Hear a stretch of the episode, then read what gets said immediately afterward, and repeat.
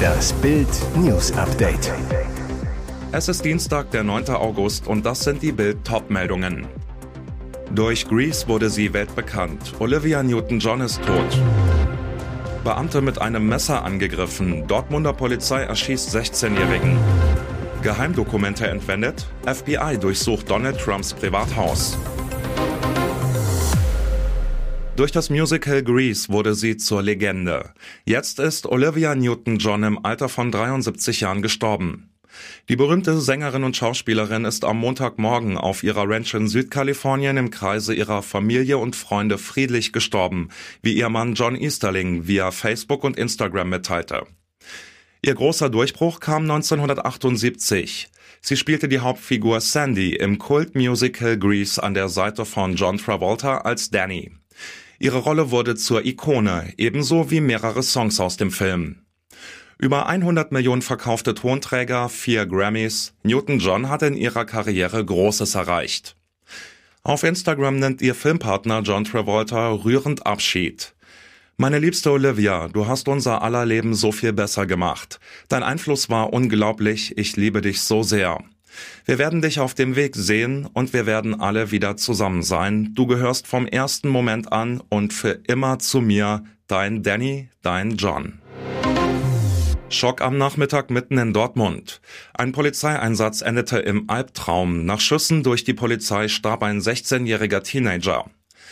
Es ist 16.25 Uhr, als sich ein Einsatz in der Dortmunder Nordstadt dramatisch zuspitzt. Polizeisprecher Gunnar Wortmann. Der Jugendliche hat die Beamten mit einem Messer angegriffen, daraufhin haben die Kollegen die Schusswaffe eingesetzt. Der Teenager, laut Bildinformationen ein Senegalese, bricht schwer getroffen auf dem Kirchengelände St. Antonius zusammen. Dort ist eine Jugendwohngruppe der Jugendhilfe St. Elisabeth untergebracht. Der 16-Jährige kommt in die Klinik, noch während der Notoperation hört sein Herz auf zu schlagen. Wie Bild erfuhr, soll der Jugendliche zunächst in suizidaler Absicht das Messer eingesetzt, Stiche in den eigenen Bauch angedeutet haben. Die Beamten wollten ihn unter anderem mittels Taser-Einsatz stoppen. Dann soll er am Hof der Kirche aber plötzlich auf die Polizei losgegangen sein und es kam zur Schussabgabe. Es geht um Geheimdokumente. Mehrere FBI-Beamte haben am Montag offensichtlich das Privathaus Mar-a-Lago in Florida des ehemaligen US-Präsidenten Donald Trump durchsucht. Diese unangekündigte Durchsuchung meines Hauses war weder notwendig noch angemessen, schrieb Trump in einer längeren Mitteilung auf dem von ihm mitbegründeten sozialen Netzwerk Truth Social.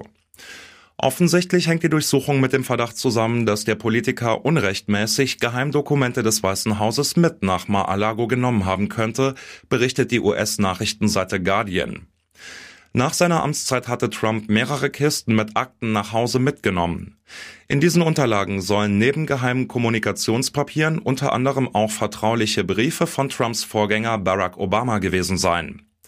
Das US-Justizministerium hat im April eine Untersuchung eingeleitet, die sich mit Trumps Auslagerung offizieller Unterlagen befasst.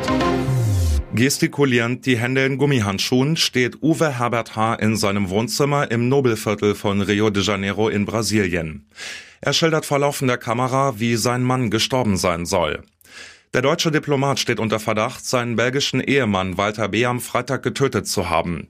Er selbst bestreitet die Tat, behauptet, es sei ein Alkoholunfall gewesen. Können Sie mir sagen, was wirklich passiert ist? fragt die Polizistin. Der 60-Jährige? Wir saßen auf diesem Sofa. Ich glaube, er hat eine Zigarette geraucht. Er erklärt, dass sein Mann aufgeschreckt in Richtung Balkon gerannt und gestürzt sei. Warum? Unklar. Er war sehr schnell, er fiel mit dem Gesicht auf den Boden. Der Diplomat weiter. In den letzten Tagen hatte er mehrere Panikattacken. Die Beamten glauben ihm nicht. Die Version des Konsuls widerspricht unseren Erkenntnissen, sagt die Sprecherin der Polizei in Rio. Laut einem Forensiker deuten die Verletzungen des Toten auf sadomasochistische Sexpraktiken hin. Andere wechseln, um mehr zu verdienen. Timo Werner wechselt, um weniger zu verdienen, freiwillig. Leipzig holt den Nationalstürmer nach zwei eher unglücklichen Jahren beim FC Chelsea zurück. Dienstag wird der Transfer offiziell. Die Rechnung? In Leipzig unterschreibt er bis 2026 und wird mit rund 10 Millionen Euro pro Jahr Spitzenverdiener neben Christopher Nkunku. Bei Chelsea erhielt Werner nach Bildinfos 16 Millionen Euro pro Jahr. Das wären in den nächsten drei Jahren, sein Chelsea-Vertrag lief noch bis 2025, 18 Millionen Euro mehr gewesen. Warum macht Werner das persönliche Minusgeschäft? Er will vor der WM in Katar unbedingt zurück zu alter Stärke und weiß, dafür braucht er eine Wohlfühlatmosphäre. Bei RB wurde er zum Nationalspieler, noch immer hängt sein Herz am Club. Montagabend landete Werner in Leipzig, am Dienstag steht der Medizincheck an. Das erste Training ist dann ebenfalls am Mittwoch. Am Samstag gibt Werner sein Comeback im Heimspiel gegen Köln. Und jetzt weitere wichtige Meldungen des Tages vom Bild Newsdesk. Viel zu trocken, unsere Seen und Flüsse verdunsten. Ganz Deutschland kämpft mit hohen Temperaturen und Dürre. Etliche Gewässer sind schon ausgetrocknet, etwa die Schwarze Elster in Brandenburg oder die Panke in Berlin. Auch an Rhein, Main und Neckar sinken die Pegel bedrohlich. Der mächtige Rhein ist nur noch ein trauriges Rinnsal. Die wochenlange Trockenheit setzt dem Strom heftig zu. Aktuell liegt der Pegelstand bei Bingen bei nur noch 71 Zentimetern. Normal sind zwei Meter und elf. Wenn nicht bald Regen fällt, könnte es noch schlimmer kommen. Die niedrigsten Werte wurden im Oktober 1985 mit 32 Zentimetern gemessen. Im Dürresommer 2003 fiel der Pegel auf 58 Zentimeter. Geht die Trockenheit weiter und so sieht es derzeit aus, rücken die Rekordwerte dramatisch näher. Die Pegeltabellen des Landes Rheinland-Pfalz zeigen, dass der Rhein im Schnitt alle zwei Tage bis zu ein Zentimeter Wasserhöhe verliert. Im Osten Deutschlands sieht es nicht besser aus. Die Spree führt so wenig Wasser, dass sie zum Zufluss in den Berliner Mögelsee sogar rückwärts fließt.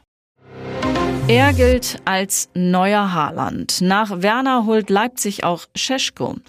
Nach Timo Werner steht RB Leipzig vor dem nächsten Transferhammer. Nach Bildinformationen holt der Club Salzburg Granate Benjamin Scheschko. Allerdings der 19-jährige Stürmer kommt erst nächsten Sommer 2023 nach Leipzig, aber schon jetzt wollte RB Nägel mit Köpfen machen. Der Wechsel soll morgen offiziell werden. Der Slowene unterschreibt einen Fünfjahresvertrag. Alles sah nach einem Transferrennen zwischen Manchester City, Manchester United und Chelsea aus, doch jetzt schlug Leipzig eiskalt zu. Bild weiß, schon seit mehr als einem halben Jahr bemühen sich die Leipziger allen voran Clubboss Oliver Minzlaff um den Slowenenstürmer. Im Red Bull-Kosmos war klar, nach Erling Haaland sollte nicht noch ein Megastar verloren gehen. Scheschko gilt als einer der kommenden Fußball-Superstars und ihm eilt bereits ein vielversprechender Ruf voraus als neuer Haaland. Die nächsten Wochen werden dramatisch sein. Auf Mallorca werden die Eiswürfel knapp. Normalerweise gibt es auf Mallorca Eiswürfel an jeder Ecke. In Supermärkten, an Kiosken, in Bars, Restaurants, Hotels und selbst an Tankstellen. Doch mitten in der Saison bleiben viele Truhen auf einmal leer.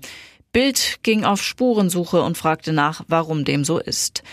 Einer der maßgeblichen Gründe ist, dass Eiswürfelproduzenten die gestiegene Nachfrage kaum noch bedienen können, aber auch die Lagerhaltungskosten sind aufgrund gestiegener Stromkosten drastisch gestiegen. Das Einlagern der Eiswürfel ist kaum noch rentabel. Die Gastronomen bleiben aber cool. Die Pressesprecherin vom Bierkönig zu Bild wir haben letzte Woche von unserem Lieferanten die Bestätigung bekommen, dass alle Lieferungen an den Bierkönig für diesen Sommer garantiert sind und es keine Lieferprobleme geben wird. Eigene Eismaschinen haben wir nicht.